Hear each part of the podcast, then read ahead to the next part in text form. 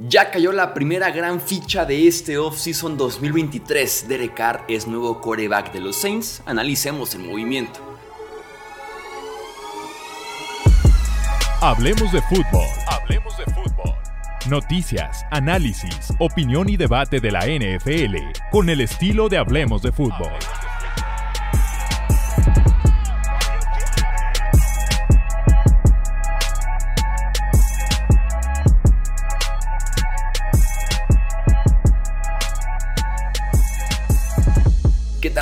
Están? Bienvenidos a una edición más del podcast Hablemos de Fútbol. Yo soy Jesús Sánchez y si tenemos el primer bombazo, la primera gran ficha que cae en este offseason 2023, Derek Carr elige a los New Orleans Saints por arriba de los New York Jets y de los Carolina Panthers. Es el nuevo coreback de Nueva Orleans platiquemos del contrato, ganadores, perdedores y más. Ya saben que vamos a hacer esto con los principales movimientos que tendremos en esta agencia libre y en general en todo el off-season, ¿no?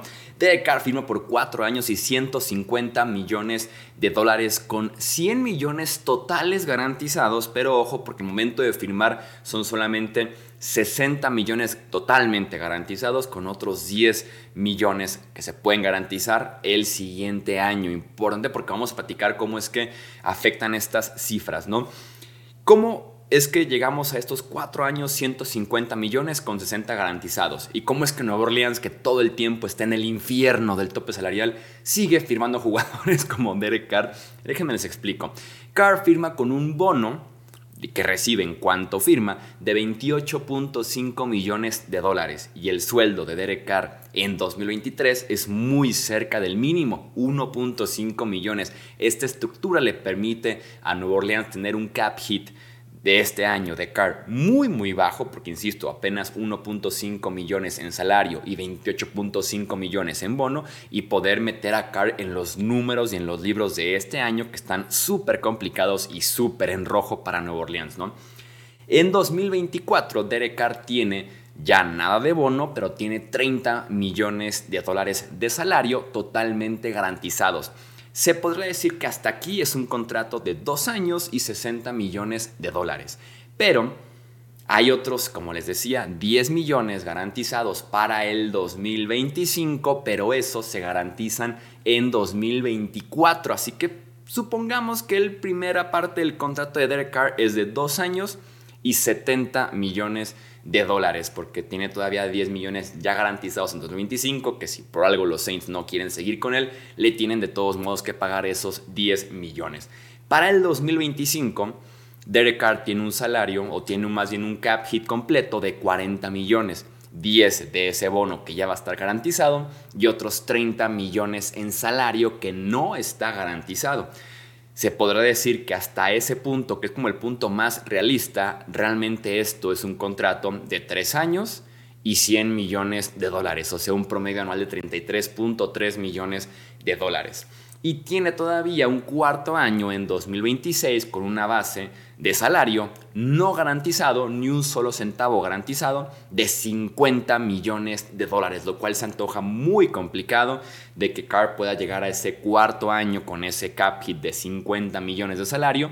Así que realmente esto es un contrato de dos años y 70 millones, un promedio anual de 35 o un contrato de 3 años y 100 millones y un promedio anual de 33.3 millones. Es un precio muy justo, creo yo, para la posición porque pone a Carr en el mismo rango de Gino Smith, que hablaremos después de su contrato con Seattle, de Kirk Cousins, de Jared Goff, pero lo pone por debajo de Matthew Stafford, Dak Prescott, obviamente George Allen, Patrick Mahomes y demás. ¿no? Entonces me parece un rango de precio bastante razonable, bastante accesible para una franquicia en 2023 por un coreback que yo consideraría top 15 por lo menos en la NFL, que viene una temporada floja, sí, pero que ha demostrado poder jugar un potencial eh, mucho más alto y que apenas tiene 31 años de edad, o sea que debe estar probablemente en su madurez, en su prime, hablando de corebacks, ¿no?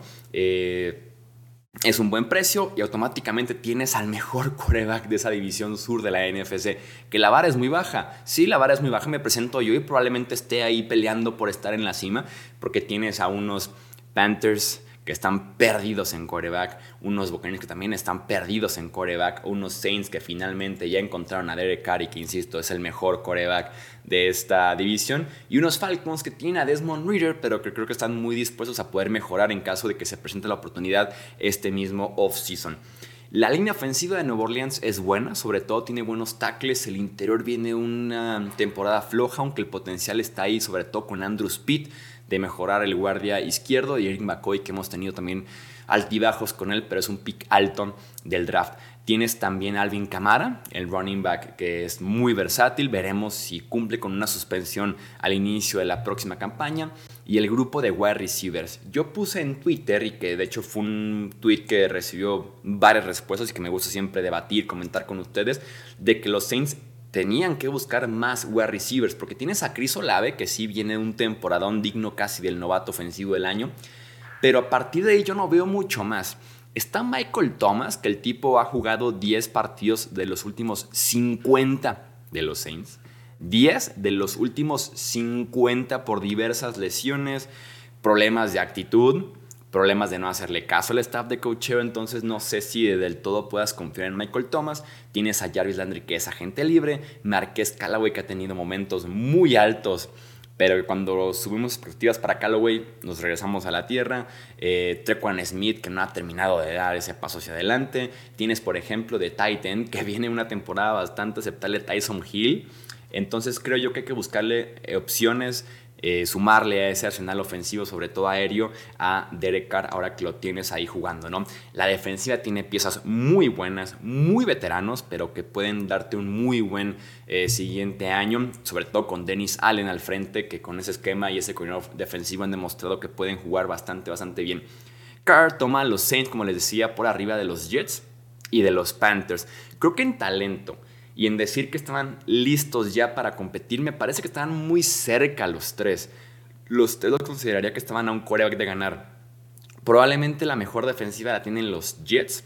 El mejor talento y línea ofensiva la tienen probablemente los Panthers. Y el paquete como que más completo, el mejor escenario de más estabilidad lo podrían tener en ese sentido los Saints y que supuestamente Carr elija Saints porque es una situación un poquito más cómoda y porque muestran interés en él desde un principio, mientras que parece que los Jets se estaban esperando por Rodgers y de momento podrían quedarse sin ninguno de los dos. Vamos ahorita a comentar ese punto porque también quiero decir que elegir a los Saints por arriba de los Jets es jugar en el sur, para empezar, que decíamos, eres el mejor quarterback de ahí y también jugar en la NFC que tiene un panorama mucho más abierto de competencia, mientras que en la americana tienes a los tres trabucos que son Bengals con Burrow, Chiefs con Mahomes, Bills con Josh Allen y hasta Ravens con Lamar Jackson. En la NFC tienes un poquito más panorama de poder competir desde un principio. Entonces, ojo con esa parte de agentes libres que busquen ir a la nacional en lugar de ir a la conferencia americana.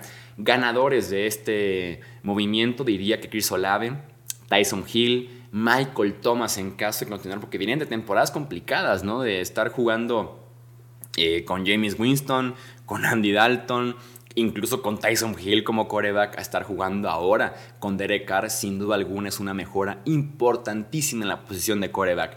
Y si tuviera que elegir un perdedor, los Jets, como les decía, daba la sensación de que los Jets tenían plan A Aaron Rodgers, plan B Derek Carr. Mm, me deja a mí el feeling de que Carr toma eso como un no tienes un compromiso total conmigo, pues me voy con alguien que sí. Alguien que me invitó a sus instalaciones desde que tenía todavía acuerdo con los Raiders, de hecho. Entonces te quedas ya sin Derek Carr, te quedas sin ese plan B. Y si el plan A, que es Rodgers, que tiene un montón de aristas, se retira, se queda, se va a otro equipo, ¿qué haces? No? ¿Quién es tu plan C? ¿Jimmy Garoppolo? ¿O tu plan es mm, el regreso de Sam Darnold o Baker Mayfield? ¿O mm, ir por todo, por Lamar Jackson? O sea, porque no quieren un novato, ellos lo han dicho, quieren a alguien que ya esté probado, un veterano de la liga. Entonces, los Jets, ojo, porque se pueden quedar sin opciones en la posición de coreback o sin opciones que realmente los mejoren o sin opciones que realmente los convenzan para poder ser competitivos y contendientes en una muy cargada conferencia americana. Quiero leer tu opinión aquí en comentarios. ¿Qué opinas de la firma de Derek Carr con los New Orleans Saints? Te leo en comentarios en YouTube o ya sabes que estás en formato de podcast. Aparte de pedirte que nos dejes un review de 5 estrellas, que nos sigas y nos comentes tu opinión en Twitter, Facebook e Instagram. Nos encuentras como Hablemos de Fútbol. Yo soy Jesús Sánchez. Hasta la próxima. Gracias por escuchar el podcast de Hablemos de Fútbol. Para más, no olvides seguirnos en redes sociales y visitar hablemosdefutbol.com.